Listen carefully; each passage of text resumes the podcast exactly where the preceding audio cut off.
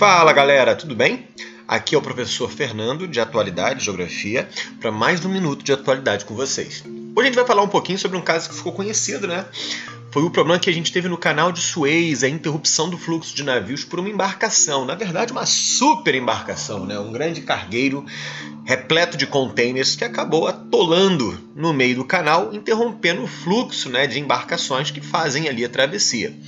A autoridade do canal de Suez informou no último dia 3 de março, de abril, perdão, né, que conseguiu normalizar o tráfego no local, eliminando o congestionamento que havia se formado nos últimos dias, devido ao acidente com o navio Ever Given, um grande navio que estava ali basicamente parando esse fluxo.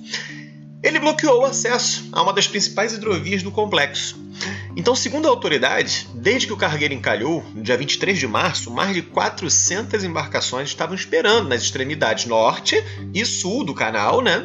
Que são cerca de 120 milhas aí, é mais ou menos 193 quilômetros de extensão.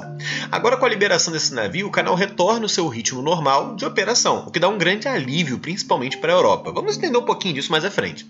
O acidente provocou a paralisação da hidrovia, e trouxe dificuldades né, para as linhas de abastecimento global nos últimos 12 dias.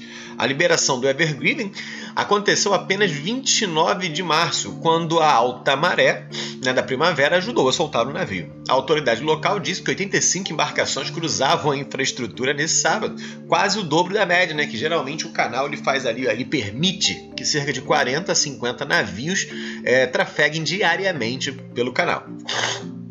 Para ajudar a limpar o acúmulo, né, os navios parecem ter viajado mais rápido pelo canal. Eles geralmente trafegam em velocidade máxima permitida de 7,6 a 8,6 nós o que, que, são esses nós? É uma medida de velocidade muito utilizada principalmente em vias marítimas.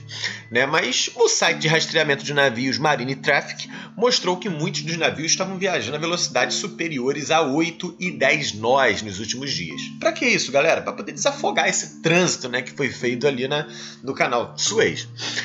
Inaugurado em 1869, o canal de Suez conecta o mar Mediterrâneo ao Mar Vermelho e facilita o comércio entre a Europa e a Ásia. A hidrovia transporta até 13% do comércio marítimo global e 10% dos embarques de petróleo por via marítima. Cerca de 400 milhões de dólares em carga normalmente fluem pelo canal a cada hora. Estamos falando de horas, galera, nem de dias. De acordo com a empresa de análise de dados dos Estados Unidos, Dom e Bradstreet, Algumas embarcações que esperavam para passar né, pelo canal já haviam desistido, começando a rota pela mais longa, uma rota um pouquinho maior, né, no caso, para a Europa, em torno do Cabo da Boa Esperança, no sul da África, adicionando duas semanas às viagens. Se vocês puderem colocar no mapa, pode ser no Google Maps de vocês, vocês vão verificar que o Cabo do, da Boa Esperança passa ao sul da África, dando uma volta inteira no continente africano, enquanto o Canal de Suez faz basicamente a ligação entre a Ásia e a Europa, encurtando muito essa distância, diminuindo os custos com combustíveis e melhorando, né, tornando mais ágil a circulação de bens materiais. Como eu falei para vocês, cerca de 13% da economia do mundo circula ali né, pela, pelo canal de Suez. As investigações ainda estão determinando exatamente o que aconteceu, dizendo que uma forte tempestade e ventos fortes podem ter sido responsáveis por ter encalhado o Ever Given. Então, galerinha, foi isso. A gente sabe que esses grandes canais, como o Canal de Suez, Canal do Panamá, entre outros, são muito importantes para o tráfego de embarcações a nível global, principalmente nos dias de hoje, onde a interrupção desse fluxo acarreta prejuízos multimilionários. Como assim? Pensa um pouco comigo. Um veículo, um carro que necessita de peças vindas da Ásia não consegue ser vendido ou montado graças a essas peças não chegarem à sua montadora na Europa.